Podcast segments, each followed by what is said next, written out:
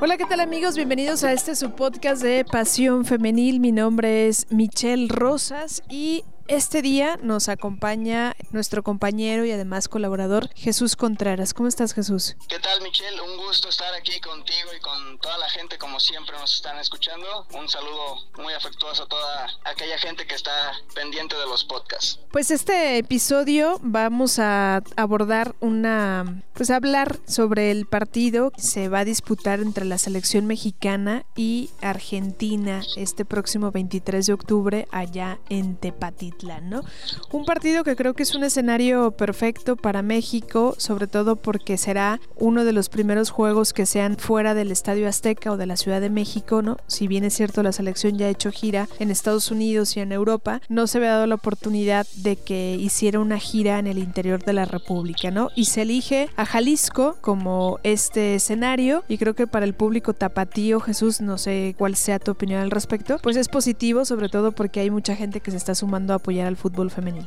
Así es, mira, primero que nada, eh, enhorabuena por México, porque se le está dando la, la oportunidad de, de, ser prácticamente locales, y por Guadalajara, por la ciudad, por el estado de Jalisco también es una gran oportunidad, ya que pues no, no solo es, como, como ya lo menciona, ¿no? El Estadio Azteca, eh, la Ciudad de México, la gente de allá, uh, también hay gente de Tapatía que admira y ve lo que es el fútbol femenil, y pues bueno, también es un es un partido amistoso, claro está, pero también es un rival eh, de respeto, lo que es la selección de Argentina. Eh, eh, la, según la FIFA, lo que el equipo de, de, Argentina está, está considerada como la, el 35 quinto lugar, mientras que la selección de los aztecas está considerada el lugar 28 octavo dentro de, de, este ranking de, de, FIFA. Así es de que pues esto habla bien tanto para las dos escuadras, ¿no? La, la albiceleste y la selección mexicana. Pues este, este proyecto que está manejando actualmente Mónica Vergara, donde se le ha criticado mucho, ¿no? Porque los resultados desafortunadamente no, no le han sido favorables y pues bueno, creo que este es una, un excelente escenario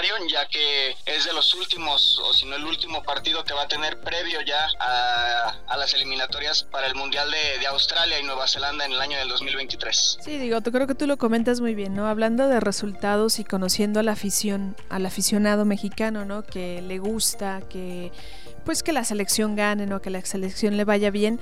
Digo, yo creo que eso a todos los aficionados, pero también es cierto que es un proceso, ¿no? Mónica Vergara llegó a esta selección el 19 de enero del 2021 cuando se da a conocer el cese de Leo Cuellar y la incorporación de una directora técnica por primera ocasión mujer después de más de medio siglo en el que habían estado hombres, ¿no? Y primero y después de una de dos décadas de, de la época de los Cuellar, ¿no? Primero Leo y después Christopher, su hijo. Tras la numerología, ¿no? Tenemos, por ejemplo, que Mónica Vergara ha dirigido nueve partidos, entre los que ha ganado dos en Colombia, el último partido en el Estadio Azteca con público, y uno iniciante que ganó en Costa Rica cuando ella tomó las riendas de la selección en febrero. Después perdió cinco, y estos cinco eh, estamos hablando de selecciones que son potencia, como Estados Unidos, como Japón, y también en, en la gira que hizo en Europa con Eslovaquia que también perdió, ¿no?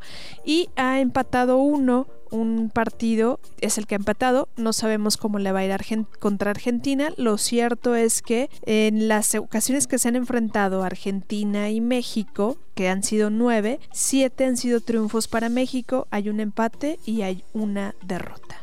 Mira, aquí ya yo no sé, no sé, no te sabría decir si en, dado caso el resultado no sea favorable para México, sea, sea necesario el cese de, de Mónica Vergara. Yo diría que no, ¿por qué? Porque pues es un proceso y no, no siempre va, van a ganar, ¿no? Eh, dicen que no importa, no es el qué, sino el cómo, o sea, realmente si, si peleaste, si atacaste, si, si mostraste eh, gran, no, no sé cómo se podría decir, eh, ataque hacia el, o sea, si realmente el equipo se ve con la esencia que, que, que quiere demostrar Mónica Vergara, yo creo que sí se, se debería de, de, quedar y de, de, respetar ese proceso, ¿no? Yo creo que hasta posiblemente si, si obtiene el pase a, a este mundial, eh, yo creo que sí se le debería dar la oportunidad y el apoyo, ¿no? Porque también, como ya lo, lo mencionabas y lo hemos estado mencionando desde siempre, eh, el que llegue una mujer como que muestra cierto desinterés, ¿no? Siempre el, hombre, el hombre, el hombre, y ahora que llega una mujer no se le, se le da el respaldo que, que se le debería de dar. Entonces,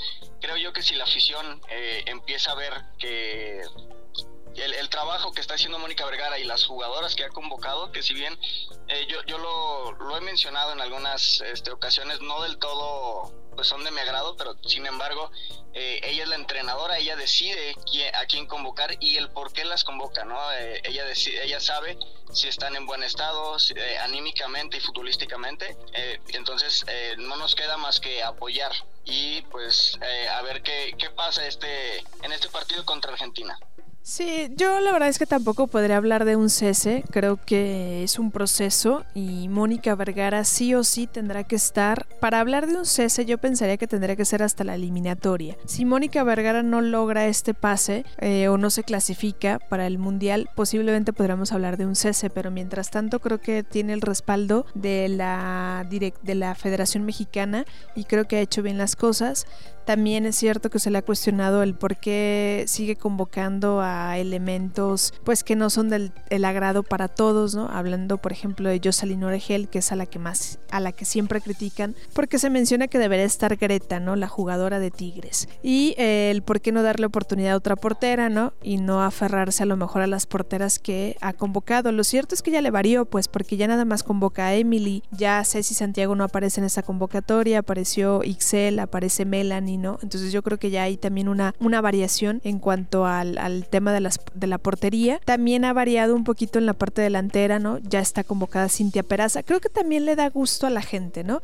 Entonces entre darle gusto, vamos a ver qué tanto le va a seguir dando gusto al aficionado, ¿no? Porque qué va a pasar en un punto en el que el aficionado presione tanto hasta que el 11 que ellos desean sea el que esté jugando. Entonces aquí a lo mejor ya no va a ser así o ya no va a ser de la misma manera, pero creo que tú y yo podremos coincidir en que queremos que a la selección le vaya bien y creo que el, partido ante Argentina nos gustaría mucho que fuese con un triunfo y qué mejor que pueda ser con la gente de acá de eh, Guadalajara.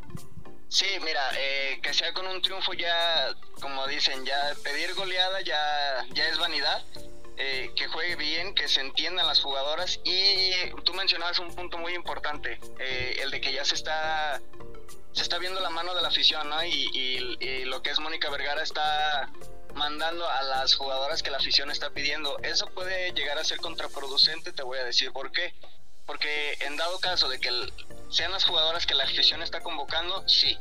Pero ¿y si pierden? ¿Y si no convencen? ¿A quién le van a echar la culpa? A Mónica Vergara, porque ella es la que ella es la que tiene que dar la cara, ella es la entrenadora.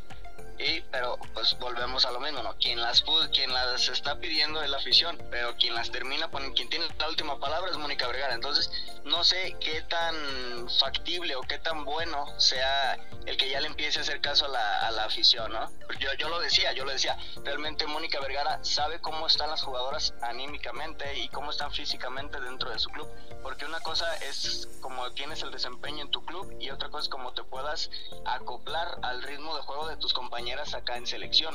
Sí, digo, es completamente diferente sobre todo porque no están acostumbradas a jugar juntas, ¿no? Creo que el partido ante Argentina podría funcionar porque también tienen una semana entrenando juntas, ¿no? Desde el que paró la liga el lunes pasado, pues van a cumplir cinco días, a lo mejor es poco, a lo mejor puede ser mucho, pero eh, no afectó el tema del viaje, ¿no? No es lo mismo hacer un viaje hasta Europa, ¿no? No es lo mismo adaptarte al clima, adaptarte a, las a muchas condiciones, ¿no? La altura y demás. Creo que eso podría ayudar a las que les podría afectar es Argentina, ¿no? Porque ellas fueron las que hicieron el viaje. Habría que ver cómo le va a México. La verdad es que cuando la selección mexicana jugado acá en territorio mexicano, pues no le ha ido mal. O sea, técnicamente con Costa Rica los primeros partidos que se tuvieron, uno lo ganaron, el otro lo empataron y contra Colombia eh, lo ganó, lo ganó la selección mexicana. Ha perdido todos los que ha visitado. Así es, sí, ese, ese tema también es eh, punto factor, pero pues no, no, no, debe de ser un pretexto, ¿no? Porque también eh, se puede decir que Argentina tiene más tiempo